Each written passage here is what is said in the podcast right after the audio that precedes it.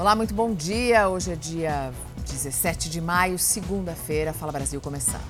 Bom dia a todos. O agora prefeito de São Paulo, Ricardo Nunes, participa do primeiro evento público e a Maria Carolina Paz acompanha.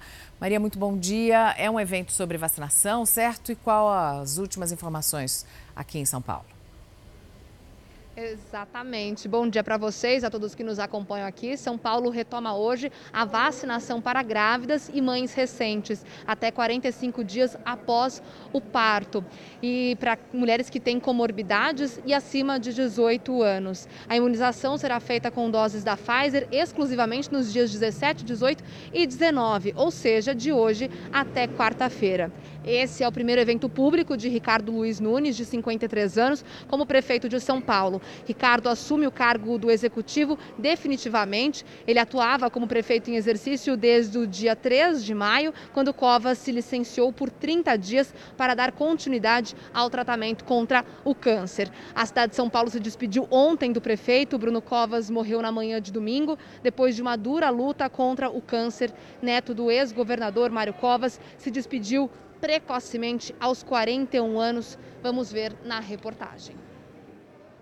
A cerimônia na sede da Prefeitura de São Paulo, no centro da capital, foi breve. Apenas familiares, autoridades e amigos mais próximos puderam comparecer para evitar aglomerações.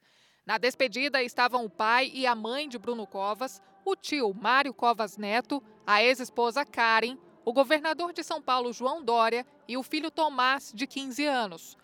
No momento de maior comoção, o garoto chegou a abraçar o pai no caixão antes de ser fechado. Políticos e empresários também participaram da despedida e falaram sobre a trajetória política de Bruno Covas. Ele tinha amor à vida, amor à vida, absolutamente transparente. Vou guardar essas boas lembranças de alguém que fez a política com dedicação, com ética, com amor às pessoas. O governador João Dória, que esteve com Bruno Covas no hospital durante a semana, revelou que o prefeito fez um pedido aos médicos. O Bruno teve a mesma grandeza que teve o avô. O avô também pediu. Eu não quero ser sobreviver com máquinas. Eu quero viver até o momento em que eu posso viver. Foi uma conversa difícil com os médicos que o atendem, mas esse foi o pedido dele. Na viatura dos bombeiros, o corpo de Bruno Covas percorreu em cortejo os principais pontos do centro de São Paulo até chegar na Avenida Paulista. A gente vê agora várias pessoas passando por aqui, um certo trânsito também sendo formado na avenida e mais atrás o carro do Corpo de Bombeiros, então, trazendo o corpo do prefeito Bruno Covas. Esse é um dos últimos locais pelos quais é, o carro passa e daqui então eles vão em direção a Santos, no litoral paulista, onde nasceu o prefeito. O sepultamento aconteceu no cemitério Paquetá, o mesmo onde está o avô Mário Covas, que morreu há 20 anos também de câncer. Novamente, a cerimônia foi rápida e restrita. Bruno Covas enfrentava um câncer no sistema digestivo com metástase nos ossos e no fígado. Ele foi internado no dia 2 de maio em São Paulo e se licenciou do cargo. Nas últimas horas de vida, quando o quadro já era considerado irreversível, ele recebeu sedativos e analgésicos para não sentir dores. Ele é o primeiro prefeito da cidade de São Paulo a morrer durante o mandato. Diversas personalidades políticas se manifestaram.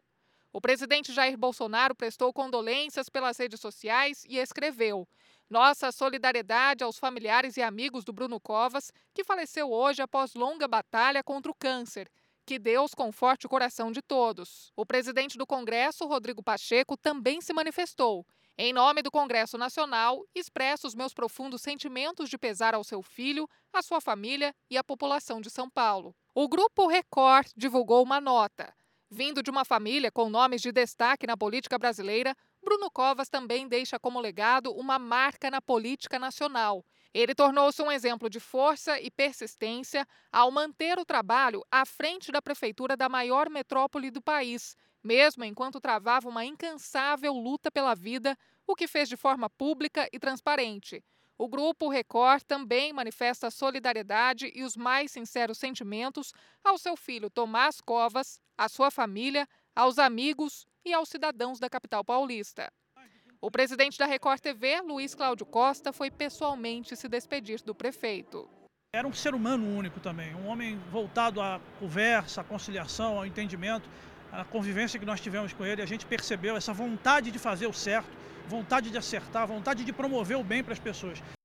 Muita expectativa para o jogo de volta da final do Campeonato Carioca no próximo sábado, no Maracanã. A Record TV transmite para todo o Brasil com exclusividade. Mais um Fla-Flu, Flamengo e Fluminense que empataram no último sábado em 1 a 1, numa partida marcada por muita rivalidade e um pouco de ânimos exaltados.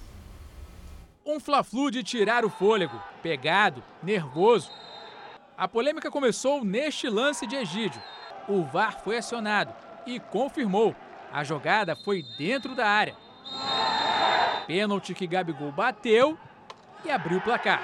Gol!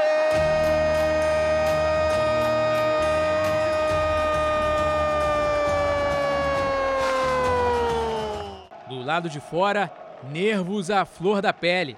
Aí o técnico Roger resolveu fazer três mudanças de uma vez só. Caio Paulista, Luiz Henrique e Abel Hernandes. E deu certo. Olha o Egídio. Luiz Henrique de cabeça, Abel. Gol!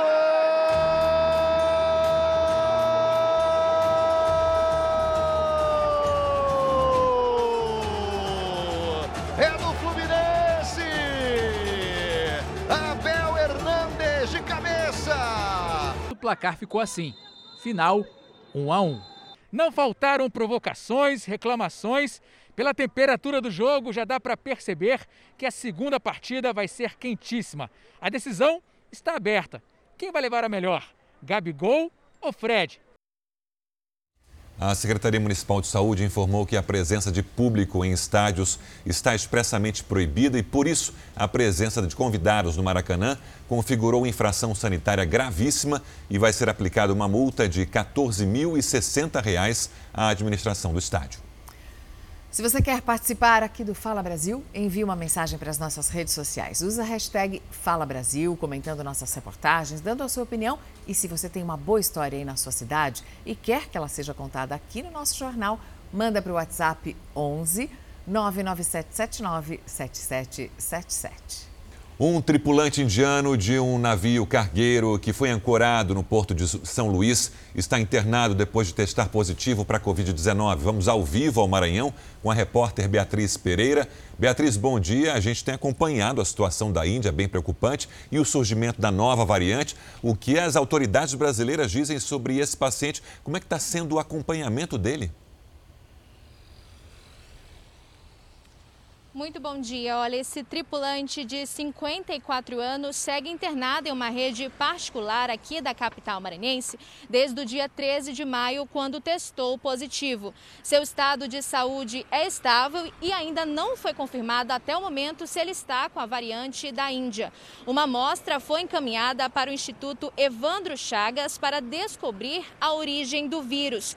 Seguindo todos os protocolos da Anvisa, a tripulação desse navio que veio da África do Sul, está de quarentena. Dos 23 que ficaram na embarcação, dois deles estavam com sintomas e foram transferidos a uma unidade médica para fazerem o teste. Sérgio Mariana. Sabe o que os moradores de Duque de Caxias fizeram neste fim de semana? Tiveram que madrugar na fila de vacinação. A quadra esportiva ao lado do posto de saúde ficou lotada. Muitos idosos com cobertores ficaram sentados no chão, não tinha alternativa.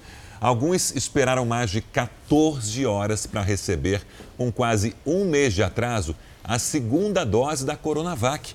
Filas são registradas com frequências em Duque de Caxias e a prefeitura já foi notificada pela Defensoria Pública a exposição aí dessas pessoas com risco de contaminação nessa fila de espera de mais de 14 horas.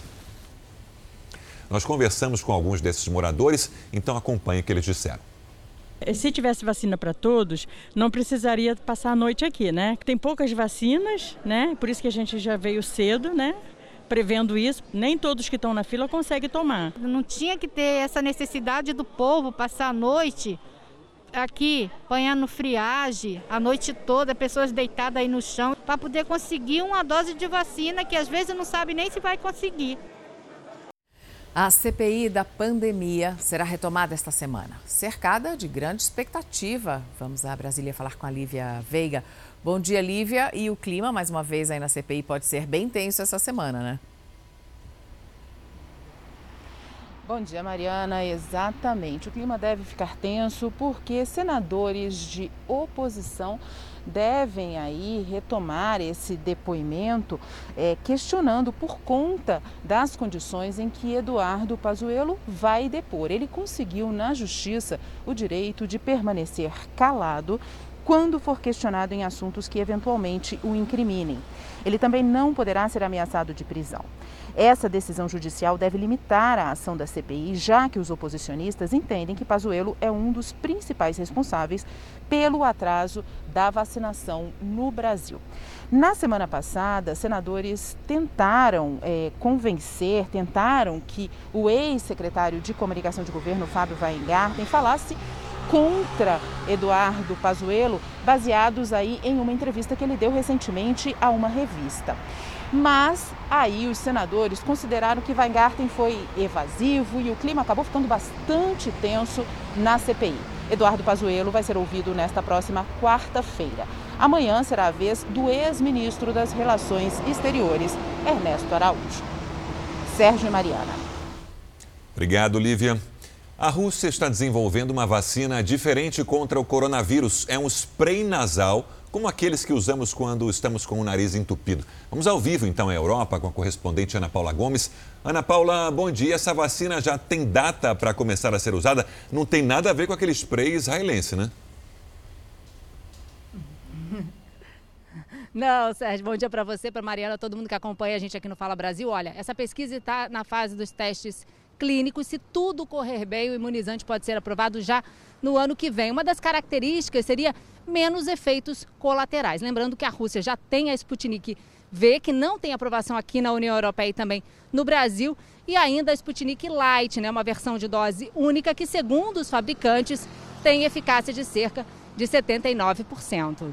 Agora, Ana, aí na Europa, no Reino Unido especificamente, apesar da vacinação bastante avançada, agora tem a preocupação com a variante indiana, né? Por quê?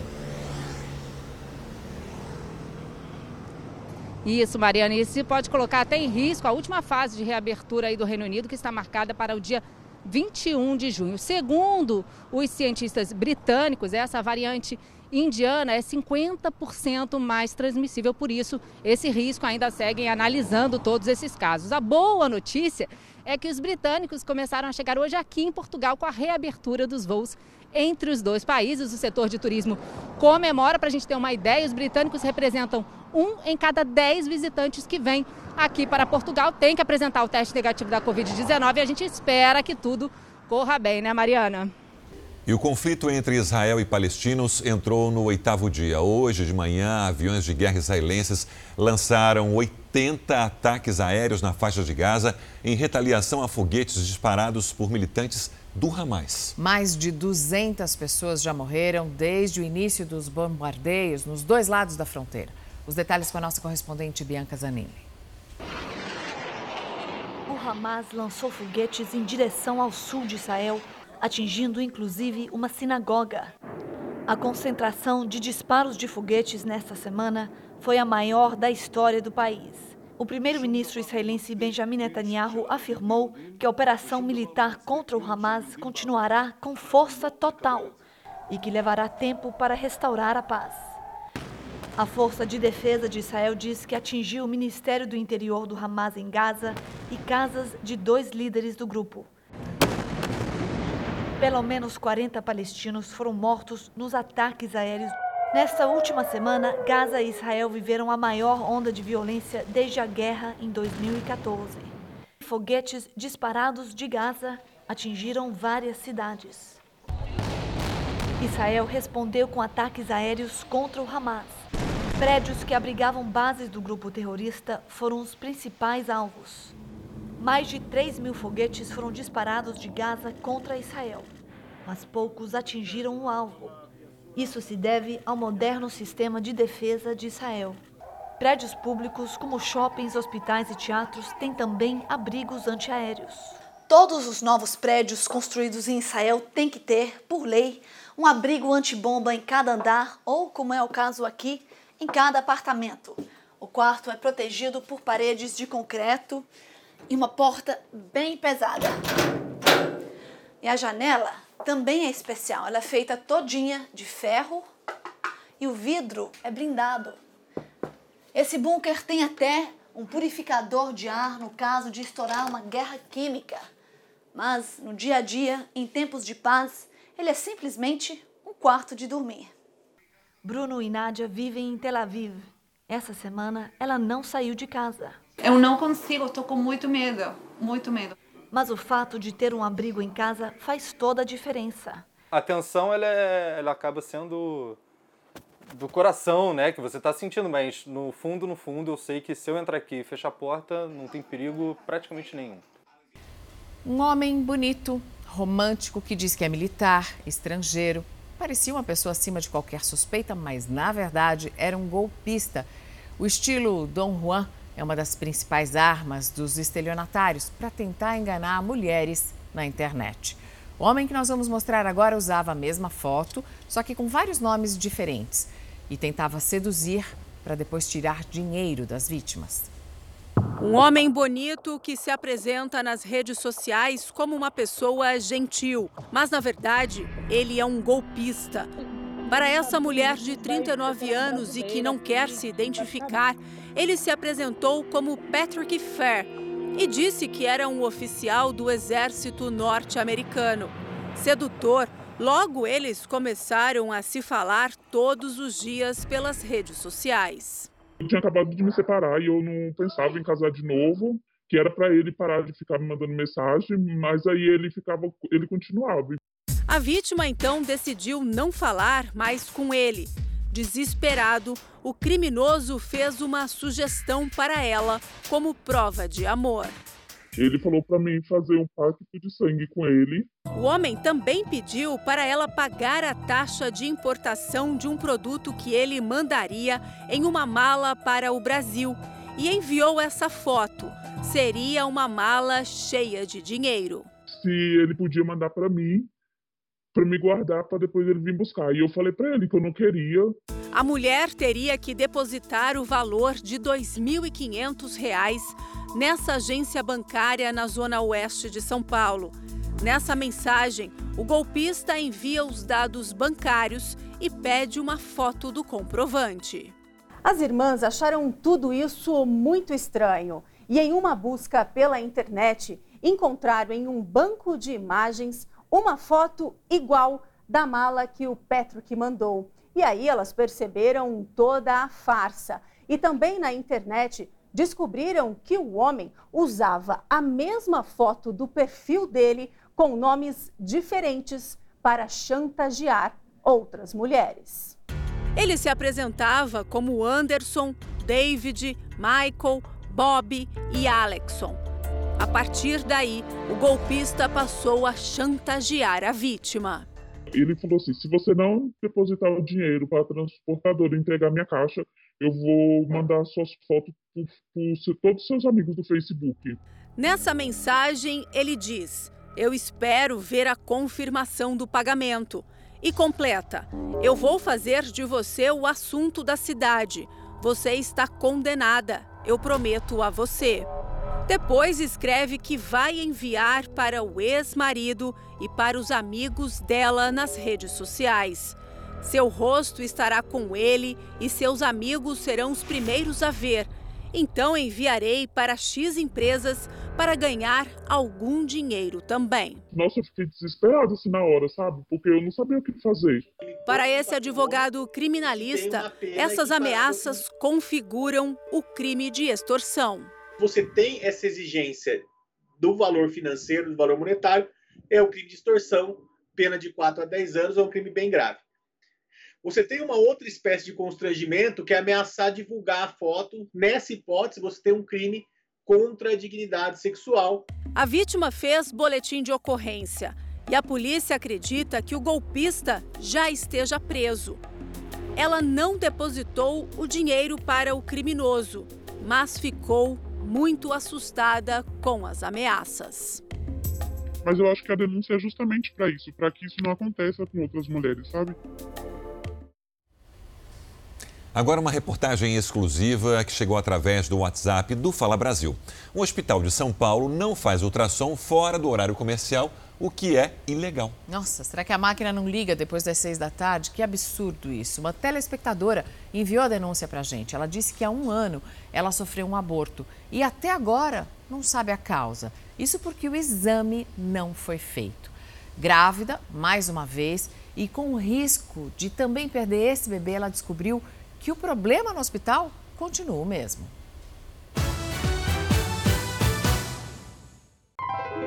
Quase um ano passou e até hoje essa mulher não sabe o que motivou a morte do filho. Ela estava grávida de cinco meses, fez o pré-natal desde o começo da gestação, como mostram os documentos. Apesar das fortes dores, ela pensava que estava tudo bem, até o dia em que a bolsa estourou prematuramente. A médica ela me internou, mandou para a sala de pré-parto e me deu um encaminhamento para fazer às 8 horas da manhã a ultrassom para saber como que estava o bebê. O coração estava batendo? Ainda estava batendo quando eu cheguei lá. Na troca de plantão, o médico veio do, do pré-parto, fez toque, ouviu de novo com o cardiotoco, falou ele não está vivo, a gente vai ter que induzir o parto. Aí, por falta das sete e meia da manhã, nasceu, morto. Na certidão de óbito, a causa da morte indeterminada. Se a mulher perde líquido e às vezes não percebe se a bolsa rompeu ou não, muitas vezes através de um ultrassom é possível saber que aquele líquido está diminuído e aí sim tomar uma, alguma conduta frente a isso, né, uma resolução da gestação, antecipando o parto quando é o caso, a denunciante afirma que procurou o hospital por volta da meia-noite. A confirmação da morte veio 7 horas e 45 minutos depois. A dúvida dela é: será que se o ultrassom tivesse sido feito, a criança estaria viva hoje? Se tivesse feito um ultrassom naquele momento, poderia ter feito uma cesárea, retirado meu filho, ele estaria na incubadora, estaria comigo agora. Ela conseguiu engravidar de novo. Está com cinco meses. Uma gestação que já é considerada de risco. Eu tive sangramento. Eu tenho esse medo de perder uma outra criança. A denunciante acompanhou toda a primeira gestação aqui no Hospital da Hermelino Matarazzo, na zona leste de São Paulo. E a segunda gestação também está sendo acompanhada aqui, até porque ela mora na região e por isso ela está com muito medo. Eu tive a oportunidade de conversar com algumas pacientes, inclusive gestantes. Uma mulher que está prestes a ter o bebê já está em trabalho de parto e ela confirmou o que a denunciante disse que o ultrassom só é feito das 8 horas da manhã até as 5 da tarde. Aliás, ela veio nesta madrugada, já estava em trabalho de parto por volta das 2 horas da madrugada e teve que retornar às 8 horas da manhã. O problema é quando não pode esperar é dever do Poder Executivo providenciar o atendimento imediato para paciente, especialmente nessa situação. Se o hospital não tem condição de fornecer o atendimento ao exame, é importante que o hospital providencie a transferência imediata dessa paciente para a unidade mais próxima. E o promotor ainda foi além disse que, se comprovada a omissão, o hospital pode ser penalizado. A lei de improbidade administrativa, ela penaliza o órgão público e o agente público que se recusar a atender essa paciente com extrema urgência. Existe uma responsabilidade administrativa pode haver uma responsabilidade penal, é um caso gravíssimo. Na porta do hospital, diante de tantas reclamações, essa senhora torce para que nenhum imprevisto aconteça com a filha, menor de idade, que está em trabalho de parto há quase 24 horas. Na situação que eu vi lá, é medo. A minha expectativa é essa, que as duas saiam bem. A Secretaria Municipal de Saúde informou que o Hospital Alípio Correia Neto faz atendimento com plantonistas de segunda a sábado, das 7 da manhã e 7 da noite. E garantiu que, se o médico pedir um ultrassom com urgência depois desse horário, o exame é feito normalmente.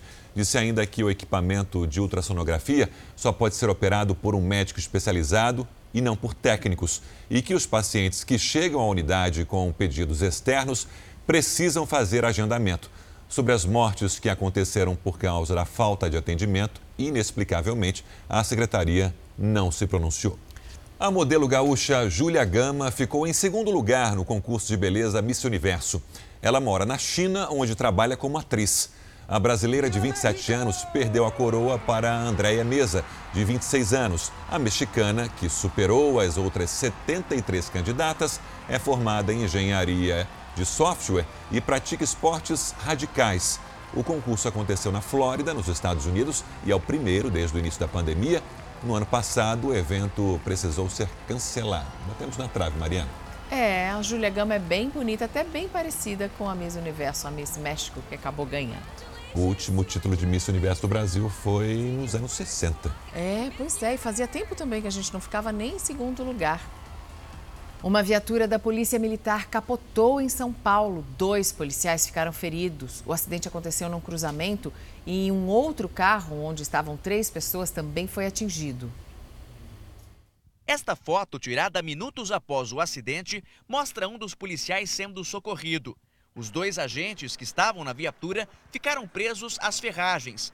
Nestes vídeos, é possível ver as equipes do resgate e a movimentação de policiais enquanto os PMs eram atendidos. O outro carro envolvido na batida teve a parte da frente destruída. Nele estavam pelo menos três pessoas que não precisaram de atendimento médico. Os peritos agora começam a analisar o contexto do acidente. Apenas o laudo da perícia vai poder apontar as causas da batida. Mas os policiais militares estavam a caminho de uma ocorrência quando se envolveram no acidente exatamente aqui nesse cruzamento. O outro carro vinha ali, olha, daquela rua. A batida realmente foi muito forte, não dá para saber ainda se algum veículo acabou invadindo a preferencial, furando o sinal vermelho. Apenas a perícia e as câmeras do circuito de segurança é que vão apontar mas a batida realmente foi muito forte e a viatura da Polícia Militar ficou completamente destruída. Durante a madrugada, os peritos estiveram no local e registraram a cena. A polícia ouviu os ocupantes do outro carro envolvido. Os dois policiais militares foram levados para o hospital Albert Einstein com vários ferimentos. O estado de saúde deles não foi divulgado. No momento em que o mundo fala em crise, o mercado de imóveis de luxo está aquecido no Rio de Janeiro. Tanto conforto que fica até difícil imaginar por que ter uma churrascaria dentro de um apartamento é para poucos. Você ouviu, ouviu isso mesmo, churrascaria, não é churrasqueira não. Se você sonha com a casa própria, vai amar este apartamento.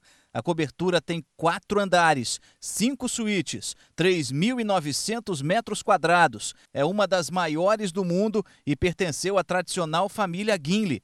Tem jardim suspenso, piscina, churrasqueira, uh, quer dizer, churrasqueira não, churrascaria particular. Uma churrascaria mesmo. Você fazer um evento dando churrasco com, com, com, com uma churrasqueira elétrica, etc. Esse pode ser o seu novo lar por 65 milhões de reais. Mas as obras de arte e os móveis clássicos não estão incluídos. Um sheik árabe está interessado, viu as imagens pela internet e só não veio ao Brasil ainda para conhecer por conta das restrições do coronavírus. Já esse outro apartamento é mais modesto. Também tem cinco suítes, mas é bem menor 435 metros quadrados. O preço? Ah, 7 milhões de reais. A dependência mais procurada hoje nos imóveis é um espaço para fazer escritório um espaço para conviver com família, a famosa sala íntima. Os compradores procuram espaços amplos, como esse daqui. Mesmo com a crise, tem muita gente com dinheiro. O real está em baixa. Então, quem mexe com dólares, euros ou libras esterlinas não está com pena de gastar.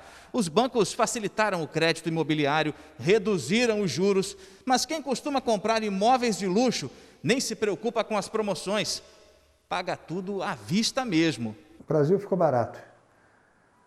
Em euro ficou mais barato ainda. Em dólar está barato, em euro está mais barato ainda. um apartamento desse aqui custa 7 milhões, ou seja, 1 milhão de euros. Esse apartamento de Paris, num local parecido com esse, lá é 5 milhões de euros. O mercado dos imóveis de luxo no Rio cresceu 30% desde o início da pandemia. Propostas de clientes estrangeiros chegam a toda hora. São presidentes de multinacionais, são investidores de uma maneira geral, São pessoas que têm interesses no Brasil de agropecuária, mineração. É, luxo é importante, mas localização é tudo. O uso excessivo de álcool em gel tem causado alguns transtornos para quem precisa da biometria com muita frequência. É que higienizar as mãos com álcool em gel mais do que o necessário pode apagar as impressões digitais. A impressão digital tem te deixado na mão na hora de usar a biometria em algum aparelho? Tem, meu celular não funciona mais. Olha, no caixa eletrônico, sempre está dando erro, aí tem que botar a senha. Eu fui no meu banco e tive que tirar a biometria, não consegui usar. Agora é pelo celular. Tem acontecido a mesma coisa com a Mariana. No ano passado, ela começou a perceber que as digitais estavam sumindo quando não conseguia mais desbloquear o celular. Eu comecei a sentir dificuldade em acessar o aplicativo do banco, acessar o telefone pela digital. Quando a empresária precisou fazer um cadastro para assinatura digital, percebeu que já tinha perdido todas as marcas dos dedos. O pico de tudo isso foi esse ano, que eu fui tirar o meu certificado digital para poder emitir uma nota fiscal eletrônica. E lá precisa das digitais dos 10 dedos, eu não consegui nenhuma. A falta de impressões digitais fez o Alexandre encerrar a conta em um banco convencional de tanta dor de cabeça por não conseguir usar a biometria no caixa eletrônico. O ator percebeu que o problema começou quando passou a usar muito álcool em gel. É, a gente fazia testagem todo dia e como a gente tem contato direto né, com os atores, com a equipe, a gente tem que passar o álcool gel toda hora. Então, toda hora a gente está se limpando. O excesso de álcool nas mãos pode mesmo provocar a perda das digitais, segundo esta dermatologista. Então, automaticamente a pele fica mais ressecada, né? Que, que acalma a desidratação da, da epiderme, tirando as papilas, mas provoca, sim, uma diminuição dessa barreira lipídica da pele, que é causado pelo excesso do álcool gel, né? Ou álcool, álcool etílico, provoca realmente alteração das digitais. O álcool líquido, que não tem hidratante, é mais agressivo do que o gel. É bom evitar aquela espirradinha na mão quando fazemos a limpeza de superfícies. Usar muito álcool é ruim para as mãos de todo mundo e pior para quem tem mais idade. Cerca de 30% dos idosos têm problemas com a falta de impressões digitais. Os médicos dizem que é pelo desgaste natural da pele, questões hormonais e até falta de hidratação. As digitais são nossas marcas únicas. Não é à toa que a biometria foi implantada em muitos sistemas de identificação por segurança. E a falta dessas marcas dos dedos pode atrapalhar algumas tarefas. Por exemplo, até entrar no próprio prédio. Eu falei com a minha esposa, né? E a gente, eu falei para ela que eu estava preocupado quando o prédio começasse a utilizar a biometria para abrir a porta, né? Eu vou ter que me utilizar da velha chave e eu tenho que gritar socorro lá de baixo. Assim como o álcool, o excesso de detergente, água sanitária e outros produtos de limpeza também causa o problema. Na maioria dos casos, as digitais voltam a aparecer com o tratamento da pele. E claro, o álcool em gel é muito importante na prevenção da Covid e deve ser usado, só não precisa ser além do necessário.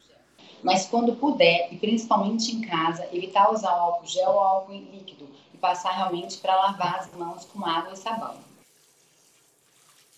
Agora, uma daquelas histórias que fazem a gente acreditar que as novas gerações podem mudar o mundo para melhor? Um menino de apenas 7 anos ficou muito comovido com o sofrimento das pessoas que vivem nas ruas. Ele resolveu ajudar, então decidiu vender geladinho para poder comprar a cesta básica para quem está passando fome na pandemia. Samuel nunca se conformou em ver tanta gente precisando de ajuda nas ruas da cidade onde mora, Caetité, no interior da Bahia. Ele falou que queria é, vender o geladinho e o dinheiro é, ajudar duas pessoas na rua, todo jeito. Duas pessoas que necessitavam na rua. Aí não tinha como dizer não, né?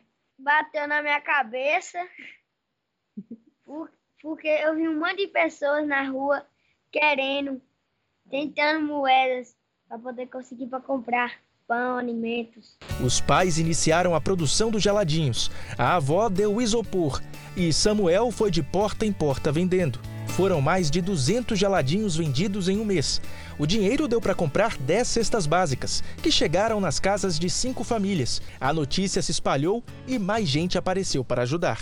Aí eu consegui mais três cestas básicas e um valor que eu comprei quase 50 quilos de alimentos.